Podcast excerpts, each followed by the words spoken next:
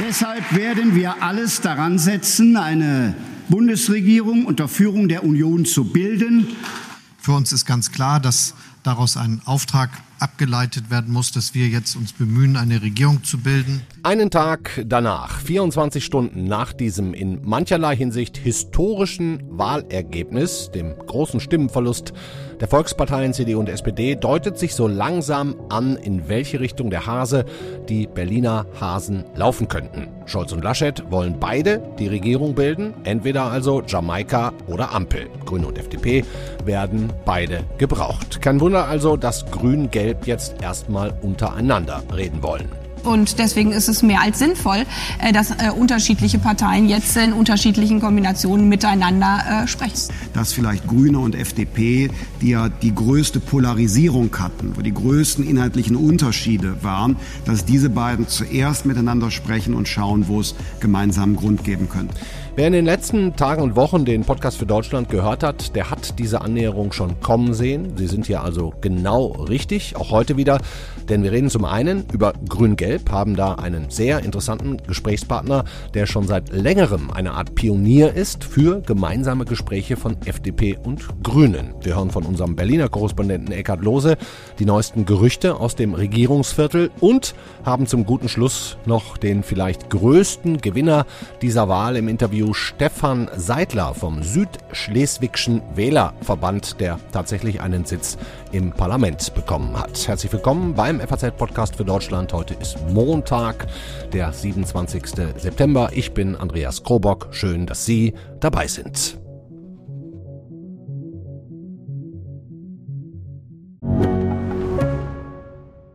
Mein Name ist Dr. Tillmann Rümenapf, niedergelassener Kinder- und Jugendarzt hier im Ennepe-Ruhr-Kreis. Die Einführung der Telematik sehe ich durchaus als Chance, aber aktuell fällt das System oft aus und es gibt viel zu wenig technischen Support. Dafür geht eine Menge Zeit drauf, in der ich die Kinder nicht genügend betreuen kann. Das muss sich ändern. Die besondere Nähe der niedergelassenen Haus- und Fachärzte ist in Gefahr. Was die Gesundheitspolitik jetzt dringend ändern muss, erfahren Sie auf rettetdiepraxen.de.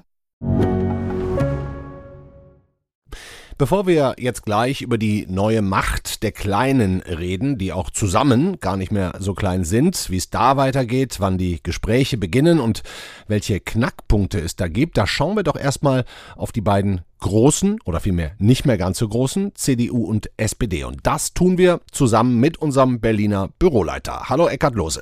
Hallo Andreas, grüß dich. Wenn wir mit dem größten Verlierer dieser Wahl anfangen, der CDU, die gerade mal auf 24 Prozent gekommen ist, dem historisch schlechtesten Ergebnis. Und es war ja auch nicht so, als wäre es ein geräuschloser Wahlkampf gewesen, in dem alle hinter Laschet standen. Wer sind denn jetzt die Ersten, die so ein paar Stunden nach dem endgültigen Wahlergebnis aus den Löchern kommen und noch vor möglichen Koalitionsverhandlungen querschießen? Söder nicht. Söder am allerwenigsten. Der hat ja sozusagen viel Munition im Wahlkampf verschossen. Jetzt sind es die eigenen Leute, die CDU-Leute. Beispielsweise der Mann, mit dem Laschet auf dem Weg zum Parteivorsitz in einem Team ähm, zusammen war, nämlich Jens Spahn, der Bundesgesundheitsminister, der äh, per Spiegel-Interview ähm, mitteilt, dass die Partei sich doch dringend verjüngen müsse, was natürlich angesichts eines 60 Jahre alten Kanzlerkandidaten eine klare Botschaft ist. Er sagt zwar, ja, wir Spahn wollen die selber Regierung ist ja auch jung, ne? Der heißt, bringt Genau, er sich auch Spahn selbst mit jung in. Genau, und sagt gleichzeitig auch, ähm, er würde gerne ein Amt haben, es sei immer besser, ein Amt zu haben als keines. Also, das war der erste. Dann Michael Kretschmer, Ministerpräsident aus Sachsen, Ja. auch ein CDU-Mann, der sagt, er könne überhaupt keinen Regierungsanspruch der CDU erkennen. Und so weiter. Also kritische Stimmen, unterschiedlich intensiv, aber jedenfalls konnte Laschet sofort merken, da ist Druck auf dem Kessel. Ja, wir können uns Michael Kretschmer, das, der hat es nämlich im MDR gesagt, glücklicherweise, sodass wir diesen Ton vorspielen können. Den können wir uns mal eben ganz kurz zusammen anhören. dass man natürlich ein Wahlergebnis akzeptiert, respektiert und äh, auch äh, klar macht, dass man ähm, auch eigene Verantwortung äh, für dieses Wahlergebnis sieht. Das muss die Union deutlich machen und nicht so tun, als wäre jetzt alles in Ordnung. Es gab Verluste, das ist unschön und jetzt gehen wir in Gespräche über eine Regierungsbildung. Das ist für mich die falsche Haltung. Eckert, warum machen die das? Wollen die Laschet einfach nur loswerden? Man könnte ja auch in Ruhe und geschlossen erstmal abwarten und grün-gelb ein unwiderstehliches Angebot machen. Trauen die dem das nicht mehr zu? Also erstmal gibt es natürlich eine menschliche Komponente, die haben sich jetzt sehr lange zurückhalten müssen, die haben sich diszipliniert, die mussten Wahlkampf machen, immer nur für Laschet. Da würde ich mal sagen, gibt es einmal so einen Moment, wo man dann doch mal was sagen will. Auch den eigenen Leuten, die haben ja ein eigenes Publikum. Der Kretschmer hat in Sachsen ein eigenes Publikum, der hat eine starke AfD. Wenn der jetzt so tut, als würde er sagen, ja, so schlecht war es ja gar nicht oder ist ja nicht so schlimm, mhm. dann würden ja auch seine eigenen Leute sagen, sag mal, hast du den Schuss eigentlich überhaupt nicht gehört? Also da muss was kommen, was die äh, eigenen, die eigene Anhängerschaft äh, beruhigt. Zum anderen ist da natürlich auch sehr ernste Kritik mit dabei und da sind natürlich Leute, nehmen wir Spahn dabei, der sagt, denken wir doch auch mal an morgen und übermorgen. Also wenn das jetzt hier nichts klar wird, für mich ist es ja gar nicht ganz so schlimm. Ich bin 40, ich habe meine Zeit noch vor mir. Da sind also unterschiedlichste Interessen dabei. Ähm, da ist vielleicht auch Verärgerung dabei, dass was schiefgelaufen ist im Wahlkampf. Ähm, Laschet selber hat ja gesagt, organisatorische Fehler haben stattgefunden. Er habe auch persönliche Fehler gemacht. Also da kommt einfach viel zusammen. Morgen Dienstag ist kein ganz unwichtiger Tag für die Union. Da ist Fraktionssitzung. Wird das eine Selbstzerfleischungsveranstaltung? Ja, also da hat es auch schon auf der Präsidiums- und der Vorstandssitzung heute, also in den Führungsgremien der Parteien, hat es auch schon ähm, Krach gegeben. Denn vorgeschlagen haben nicht nur Laschet, sondern auch der Vorsitzende der Schwesterpartei, CSU, Markus Söder, man solle doch anders als üblich nicht jetzt gleich nach der Wahl morgen den Fraktionsvorsitzenden für ein ganzes Jahr wählen, sondern erstmal nur für eine Zeit, bis eine Regierung gebildet wird. Mhm. Aber Ralf Brinkhaus, der sich ja 2018 gegen den Willen von Merkel und dem damaligen CSU-Chef den Fraktionsvorsitz erkämpft hat, hat in der Sitzung heute gleich gesagt, nee, ich will richtig gewählt werden. Ganz normal für ein Jahr, volle Zeit. Da äh, sollen heute Gespräche stattfinden, ob man sich da irgendwie einigen kann. Mhm. Und das wird morgen sicherlich sehr interessant werden ob ganz normal nach den Regularien der Fraktion diese Wahl stattfindet. Und dann wollen wir doch mal sehen, ob Brinkhaus nicht sich da durchsetzen kann. Denkbar ist es auf jeden Fall, dass das nicht im Konsens stattfindet. Aber vielleicht kriegen die Herren ja auch noch eine Einigung hin. Aber Laschet, der hätte jetzt auch sagen können, jo, jetzt will ich erstmal Fraktionsvorsitzender werden, um auch so eine Art Votum aus der Partei für sich zu kriegen. Aber das hat er sicherheitshalber nicht gemacht. Hätte er machen können. Angela Merkel hat es 2005 so gemacht, wo sie ja auch ganz schlecht abgeschnitten hat mit der CDU, wenn auch einen Punkt vor der SPD und nicht einen dahinter. Aber die hat sofort nach der Wahl gesagt, ich äh, lasse mich wieder zur Fraktionsvorsitzenden wählen. Sie war es ja dann schon zuvor gewesen, anders als Laschet. Laschet hat heute aber gleich gesagt, nee, ich stehe für das Amt gar nicht zur Verfügung. Mhm. Also so ganz durchsteigt man diese Taktik noch nicht, warum er äh, das jetzt hinauszögern will. Möglicherweise wäre eine Erklärung, weil er sagt, wenn ich dann Kanzler bin, irgendwann in ein paar Monaten, dann will ich doch auch frei entscheiden können, wer mein in Anführungsstrichen Fraktionsvorsitzender ist. Vielleicht hat er auch zu große Sorge gehabt, dass, wenn er sich zur Verfügung stellt, dass das Ergebnis zu schwach ausfällt. Das kann natürlich gut sein. Das, ähm, die, der ist jetzt frisch in den Bundestag eingezogen. Das heißt, er hatte ja auch noch gar keine Zeit in den letzten Legislaturperioden, sich äh, in den in der Fraktion eine Stellung zu erarbeiten, Freunde und Bataillone äh, zu sammeln. Der ist neu jetzt im Bundestag. Das ist eine gute Möglichkeit, dass er sagt, hm, bevor ich nur mit so einem Notergebnis oder sogar gar nicht, 2018 ist Volker Kauder schließlich auch gescheitert, gewählt werde, dann lasse ich es lieber gleich. Hm. Zerfällt die Union noch vor Koalitionsgesprächen, beziehungsweise gibt so ein geteiltes Bild ab, dass die anderen Parteien, also Gelb und Grün, an der Seriosität zweifeln müssen oder kriegen die das jetzt doch noch irgendwie hin? Das ist die spannende Frage. Im, heute würde ich mal sagen, sah es so aus, als wenn das in dem Tempo so weitergeht, kann, das, kann der Zerfall tatsächlich eintreten oder eine Erosion, wenn es äh, jeden Tag jetzt drei, vier Stimmen kommen, die sich kritisch äußern äh, zum Wahlausgang und natürlich damit auch äh, zum Erfolg Laschets dann wird das sehr, sehr schwierig. Ob es ihm tatsächlich gelingt, jetzt über eine längere Strecke, wo ja zunächst einmal nur FDP und Grüne miteinander zu reden, seinen eigenen Leuten zu sagen, jetzt fügt euch mal in Geduld oder fasst euch mal in Geduld, da wird schon was bei rauskommen, ja. da habe ich meine Zweifel. Das ist ja eine Strecke, wo er eigentlich etwas vorlegen müsste. Er müsste eigentlich sagen, hier habe ich was, das ist ein Resultat, das haben wir gewonnen und so weiter. Kann er im Moment nicht. Also eigentlich kann er nicht mehr als zur Geduld und zur, zur Ruhe aufrufen.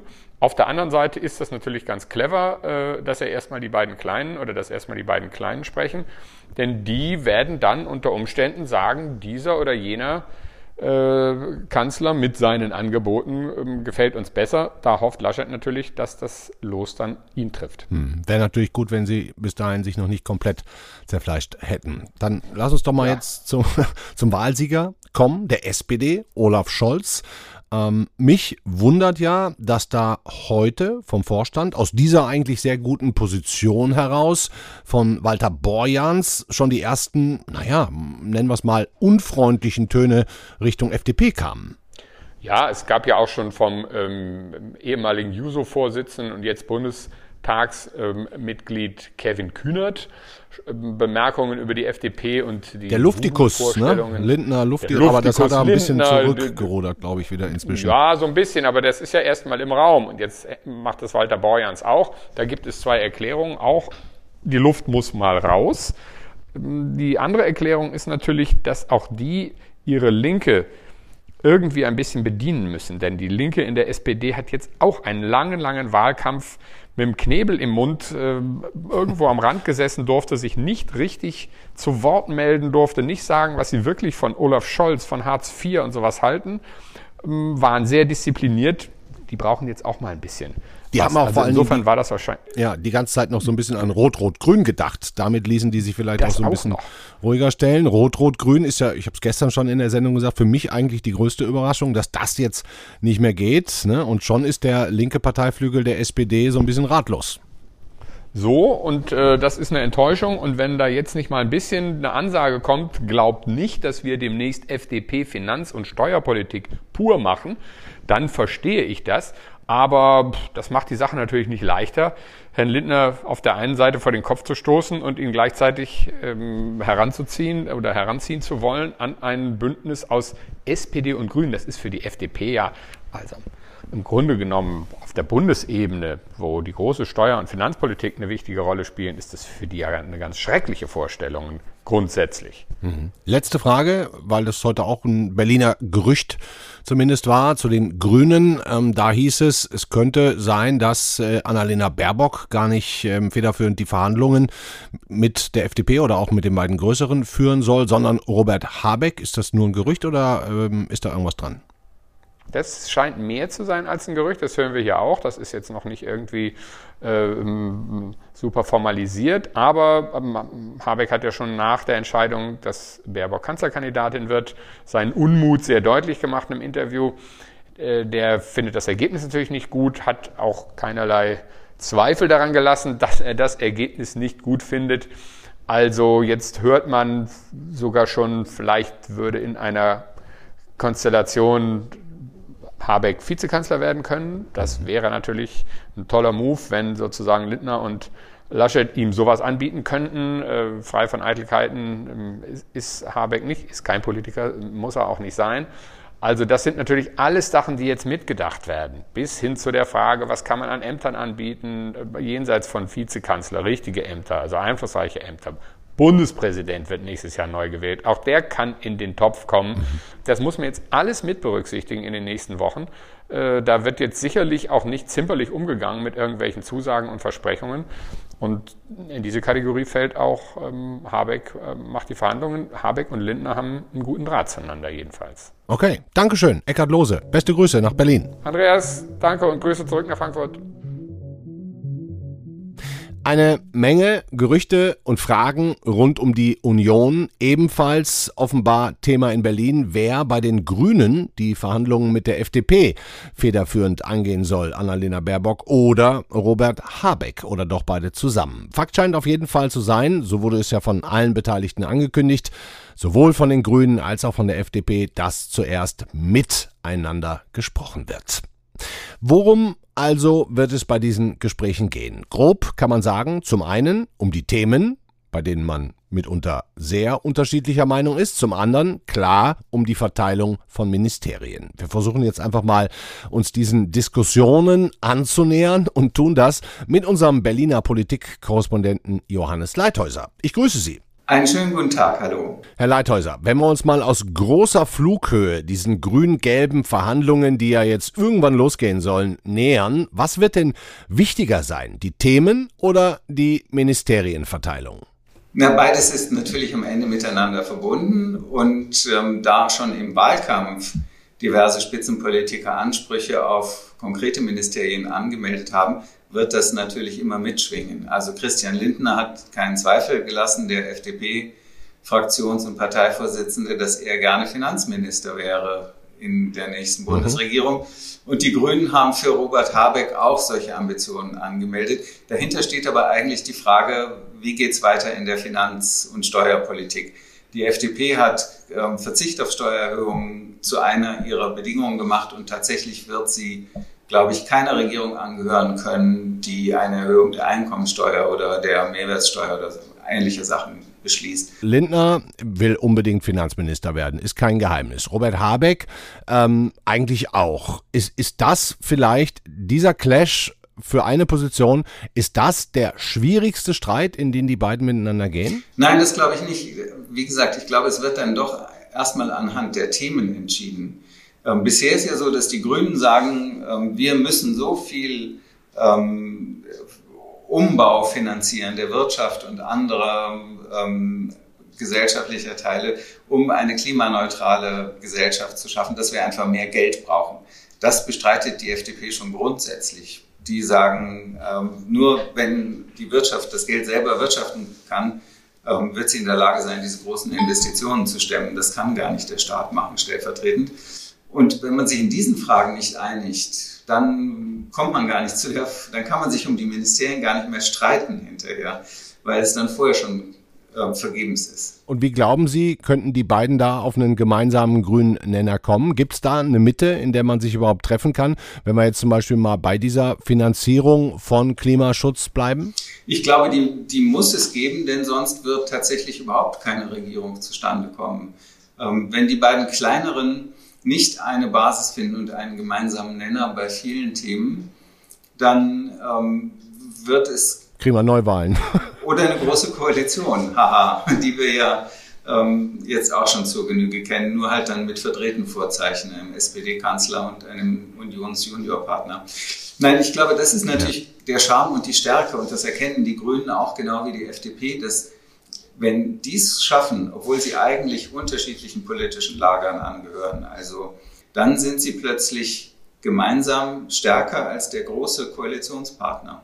Sie können dann nicht den Kanzler stellen, aber Sie können auf jeden Fall tatsächlich derjenige sein, der die größere Partei und beide größeren haben ja auch ziemliche Blessuren abbekommen, ähm, ein bisschen vor sich hertreiben kann. Glauben Sie, dass die beiden zusammen auch am Ende mehr Ministerien fordern werden, als dann die Regierungspartei, die den Kanzler stellt, bekommt? Ich meine, man könnte ja mal als Grün-Gelb, wenn man sich einigen könnte, mit Maximalforderungen reingehen. Ja, das kann ich mir vorstellen. Ich glaube, dass der, der größere Partner wirklich bis ans Äußerste der Zugeständnisse gehen muss. Wie gesagt, wenn es ihm nicht gelingt, die beiden kleineren, Grüne und FDP, gegeneinander auszuspielen. Stand heute sind FDP und Grüne eher willens und wollen eher den Versuch machen, eine gemeinsame Plattform zu finden und dann mit dem, mit dem Größeren zu verhandeln.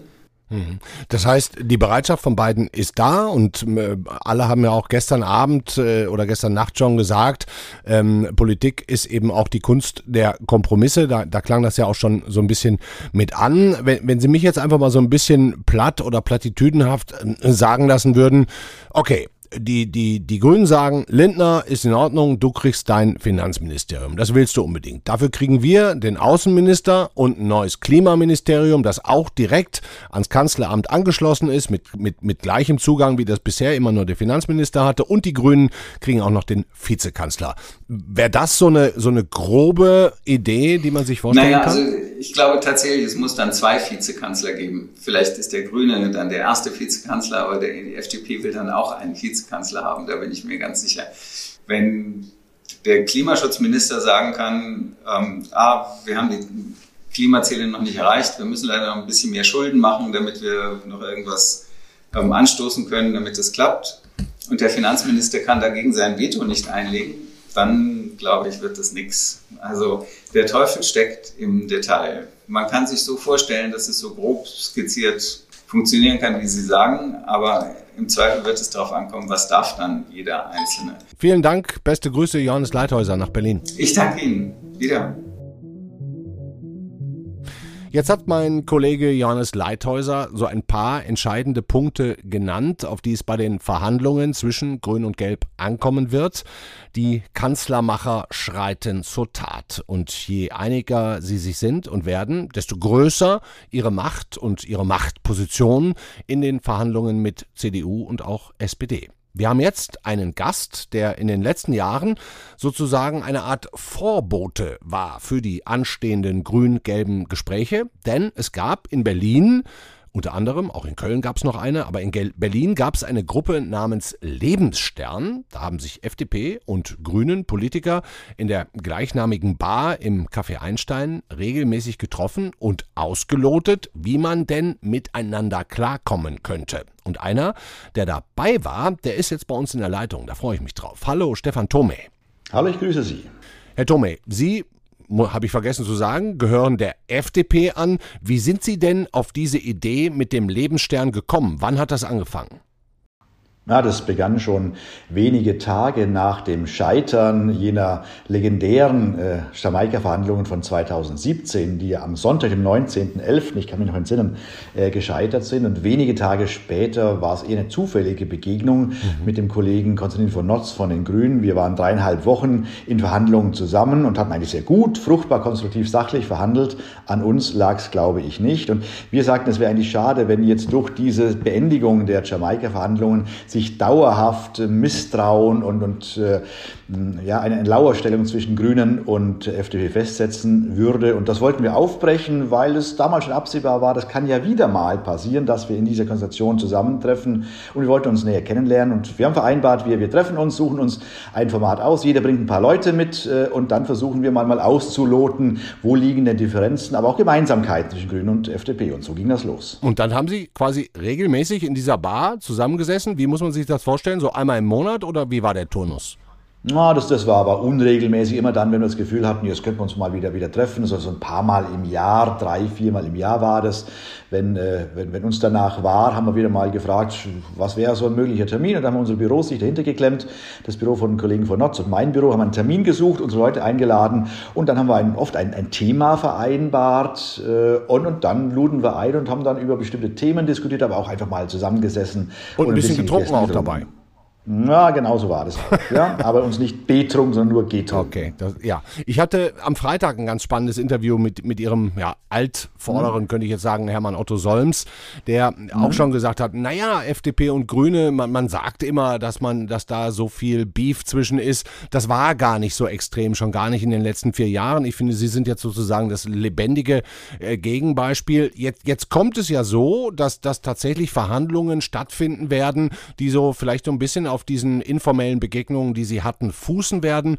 Ähm, sind Sie da schon gefragt worden, wie das war mit, mit den Grünen ähm, und wie man jetzt am besten mit denen weitersprechen kann? Oder, ähm also das war ja keine, keine geheime Staatsaktion, unsere Treffen. Äh, die Fraktionsvorstände wussten davon. Ich habe da ganz summarisch und kurz immer davon berichtet, dass das stattgefunden hat äh, und auch, dass das ein guter Spirit, ein guter Geist äh, herrschte und wir uns da auch, auch dahin begeben haben, wo es, wo es weh tut, also auch Punkte angesprochen, diskutiert haben, wo wir weit auseinander lagen, in der Sozialpolitik beispielsweise, in der Steuer- und Finanzpolitik, aber auch, dass wir überraschende Gemeinsamkeiten festgestellt haben, etwa in der Klima- und Umweltpolitik, mhm. wo wir äh, festgestellt haben, naja, da gibt es durchaus gemeinsame Ziele, aber der Ansatz, dorthin zu kommen, ist vielleicht ein anderer und vielleicht ist der Zeitplan auch ein anderer. Die einen mehr regulatorisch, die anderen eher marktwirtschaftlich. Mhm. Ähm, aber da haben wir festgestellt, da kann man durchaus über, miteinander über die gleichen Themen sprechen. Und das wird sicherlich auch jetzt eine gewisse Rolle spielen. Ich will nicht sagen, dass wir die, die Architekten äh, äh von, von äh, äh FDP und Grün und äh, wie auch immer Jamaika oder Ampel gewesen sind. Aber wir haben das Eis damals gebrochen und das war schon wichtig, ähm, um zu zeigen, die, diese angebliche Feindschaft zwischen Grünen und FDP ist auch überstilisiert worden, auch wenn man von Medien überstilisiert worden, aber auch von uns selber. Und in Wirklichkeit äh, gab es hieben wie drüben vernünftige Leute, mit denen man sprechen konnte. Das hat sich da gezeigt. Da hat sich Vertrauen gebildet. Und jetzt ist Grün und Gelb gemeinsam, wenn sie sich jetzt einigen könnten, in einer Position, die, das muss man ja ehrlicherweise so sagen, noch nie da gewesen ist, Herr Thome. Ne? Also man, man kann ja jetzt eigentlich erstmal gemeinsam einen Forderungskatalog aufstellen, durchaus auch mit Maximalforderungen an CDU und, und SPD. Ähm, was glauben Sie, ähm, wie, wie werden diese Gespräche ablaufen? Die werden jetzt relativ schnell beginnen. Ähm, glauben Sie denn, dass es da eine Chance gibt, einen gemeinsamen Nenner zu finden? Und was werden die schwierigsten Punkte sein? Also zunächst mal zu sowas gibt es ja kein Drehbuch. Da gibt es nicht eine gesetzliche Regelung, wie sowas abzulaufen hat mit, mit Formen und Fristen und Orten und Zeiten, sondern das muss man agil und inkrementell jedes Mal selber entwickeln. Und äh, ich halte es für, für gut, dass zunächst mal Grüne und FDP sich verständigen wollen, weil denen ja auch dann die Rolle zufällt, äh, zu überlegen, mit wem kann man am ehesten äh, gemeinsame Ziele verwirklichen, wo werden rote Linien überschritten und äh, wir sollten uns auch nicht äh, spalten lassen, uns nicht gegeneinander ausspielen lassen. Das ist schon mal ein wichtiger Punkt. Mhm. Und äh, da, wo es, äh, schwierig wird, das sind Themen, die ich auch soeben schon genannt habe, Steuerpolitik, Finanzpolitik, ja. äh, Sozialpolitik auch. Die Frage, brauchen wir eine Bürgerversicherung oder wollen wir eher auf private Vorsorge mehr setzen und dergleichen mehr. Das sind Punkte, wo, glaube ich, schon erhebliche Unterschiede auch, bestehen. Ein. Äh, Mindestlohn könnte ein Thema sein, aber da höre ich auch immer wieder mal von einem Teil der, der Unternehmerschaft, naja gut, wir müssen ohnehin äh, hohe Löhne zahlen, um ordentliches Personal zu bekommen. Also vielleicht gibt es auch Verständigungsmöglichkeiten, wenn es auch nichts ist, wo, wo wir äh, begeistert sein werden. Das sind schon Punkte, über die wir sprechen müssen, aber klar ist, jeder muss natürlich auch äh, auf den anderen Schritt zugehen. Niemand kann 100 Prozent seines Programmes bekommen. Haben Sie schon mit dem grünen Kollegen, mit dem Sie im Lebensstern saßen, auch schon mal WhatsApp ausgetauscht oder, oder SMS? Nach dem Motto, guck, da waren wir genau auf dem richtigen Trichter in den letzten Jahren? Also ich habe sogar auch, auch telefoniert mit äh, Kollegen und wir haben gesagt, dass wir jetzt mal wieder ein Kaffeechen trinken müssen. Es wird schwierig werden, einen richtigen Termin zu finden für den Lebensstern. Wir werden das vielleicht auch fortsetzen, das Format, weil es einfach äh, schön war, angenehm.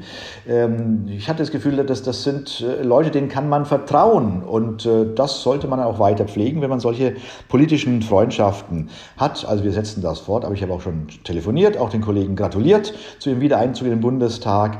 Äh, und es wird sicherlich noch manches zu besprechen geben. Mhm.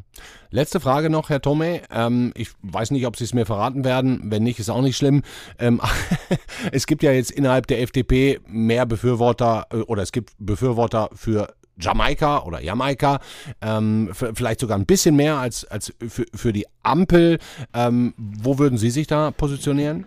Also ich würde einer Jamaika-Konstellation den Vorzug geben. Ich sehe aber auch, dass innerhalb der Union auch noch äh, Klärungsprozesse stattfinden müssen. Ich glaube, die finden auch zur Stunde statt. Ähm, aber gleichwohl, wir teilen einfach mehr Gemeinsamkeiten mit der Union, was aber nicht heißt, dass ich äh, eine Ampel ausschließen würde. Deswegen bin ich da offen, finde es auch gut, dass wir im Wahlkampf ähm, uns auf unsere Position und nicht auf ein Lager bezogen haben. Dabei sollten wir bleiben. Jamaika wäre für mich vorzugswürdig, aber äh, ich kann eine Ampel heute zur Stunde nicht ausschließen. Dann sage ich herzlichen Dank, beste Grüße, Stefan Thome. Ich danke Ihnen. Rausgehen wollen wir heute aus der Sendung mit einer Besonderheit und vielleicht dem Mann, der sich gestern am meisten von allen Kandidaten gefreut hat, nämlich Stefan Seidler vom Südschleswigschen Wählerverband SSW, der es geschafft hat, einen Sitz im Bundestag zu ergattern. Grüß Sie, Herr Seidler. Moin, moin. Moin Moin, sagt man, ganz klar. Ich weiß ja nicht, wie es mit Corona in Flensburg gerade ist, aber haben Sie die Nacht zum Tag gemacht, Herr Seidler? Ja, wir haben lange warten müssen. Als kleine Partei müssen wir ja warten, bis wir auch alle Zahlen dann wirklich durch sind halb drei wurde es für mich. Da habe ich gesagt, jetzt muss ich aber ins Bett, weil ich hatte schon wieder um sechs Uhr die ersten Radio-Interviews. Äh, von daher war das eine sehr kurze Nacht und wie, die, wie Sie hören werden, meine Stimme macht auch nicht mehr so viel mit. Von daher bitte ich da auch um Nachsicht. Sie sind das gar nicht gewohnt, wahrscheinlich so unfassbar viele Interviews zu geben. Ihr Pressesprecher hat es mir gerade schon äh, verraten. Heute ruft jeder an. Ist das heute Rekordtag in Sachen Interviews? Doch, das muss ich schon sagen. Heute ist Rekord. Also man spricht ja nun wieder mal mit Journalisten, aber ich äh, habe aufgehört zu zählen, wie viel es heute ist. Erzählen Sie uns doch noch mal kurz, wie das alles passiert ist. Ne? Sie brauchten ja aufgrund einer Sonderregel für die dänische Minderheit keine 5%, sondern nur so viele Stimmen, dass Ihnen ein Sitz zusteht. Wie viele sind es denn am Ende geworden? Ja, wir haben uns das Ziel gesetzt, 40.000 bis 50.000 Stimmen. Mhm. Und für unsere kleine Partei sind wir da jetzt auf 55.300 gekommen. Also für uns eine Riesensensation. Alle freuen sich. Das ist äh, Total schön. Also wir freuen uns wirklich und äh, so sind wir dazu gekommen. Ja, mhm. genauso viele Stimmen wie das letzte Mandat im Bundestag kostet, brauchen wir. Das sind also keine Überhangmandate, die uns da mitgespült haben. Das ist Ihnen ganz wichtig, ne? Arbeit. Ja, genau. Ja. ja. Und es waren auch mehr jetzt bei der Bundestagswahl als bei der letzten Landtagswahl. Da waren es 48.000. Korrekt, korrekt. Wir haben ja aber auch Themen gespielt, die ich denke, die die Bürgerinnen und Bürger hier in Schleswig-Holstein äh, alle beschäftigt haben. Nicht nur die dänische Minderheit und die Friesen, äh, aus denen wir ja stammen, sondern wir haben gesagt, wenn wir hier die großen Krisen meistern wollen, ob es Corona ist oder auch die Klimakrise, ja, dann müssen wir nicht mehr auf Globalisierung setzen, sondern mehr darauf setzen, dass wir regionale Strukturen stärken. Das haben wir klar gesagt und da haben wir auch klar den Rückhalt der Wählerinnen und Wähler gemerkt. Mhm. Und äh, wir haben die ganze Zeit gesagt, wir wollen Schleswig-Holstein wesentlich mehr auf die Tagesordnung in Berlin bringen.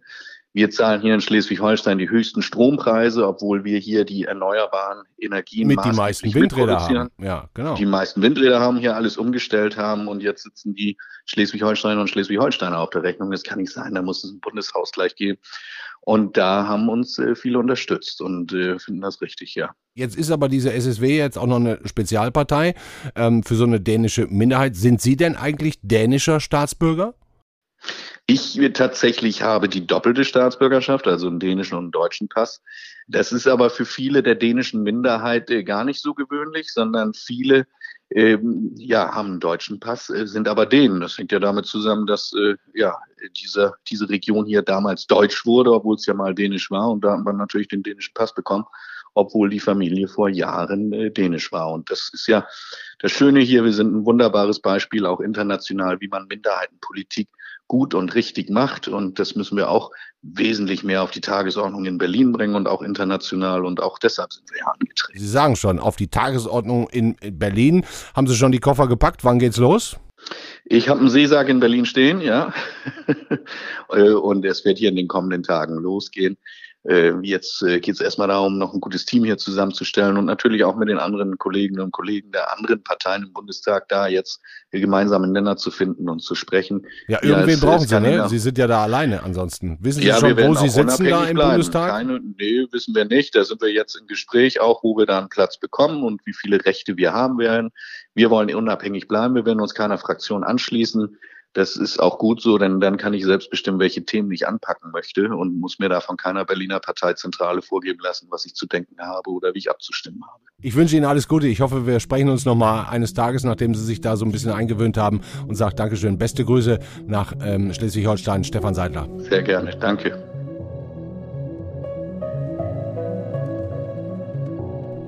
Das war der FAZ-Podcast für Deutschland an diesem Montag, den 27. September, einen Tag nach der Wahl. Sie können natürlich noch viel mehr Hintergründe und Analysen, auch Stimmen, Beiträge, Reportagen bekommen aus dem ganzen Land. Die FAZ hat ja eine ganze Menge Korrespondenten.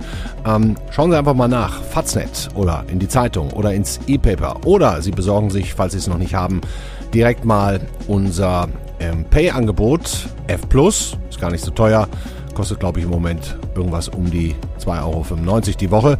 Checken Sie mal aus. Den Link hänge ich in die Show Notes. Es bleibt ja spannend. Im Moment hat man das Gefühl, jede Stunde passiert noch irgendwas. Also bleiben Sie uns gewogen. Der nächste Podcast für Deutschland dann morgen wieder um 17 Uhr von meinem Kollegen Timo Steppert. Von mir war es das für heute. Ihnen einen schönen Abend. Ciao, ciao.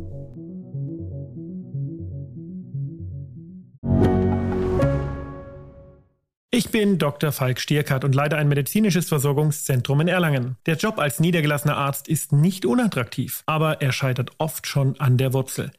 Wenn unser Studiensystem nicht darauf ausgelegt ist, genug Ärzte in guter Qualität auszubilden, wie soll die medizinische Versorgung in Mittelfranken dann gedeckt sein? Die besondere Nähe der niedergelassenen Haus- und Fachärzte ist in Gefahr. Was die Gesundheitspolitik jetzt dringend ändern muss, erfahren Sie auf rettetdiepraxen.de. you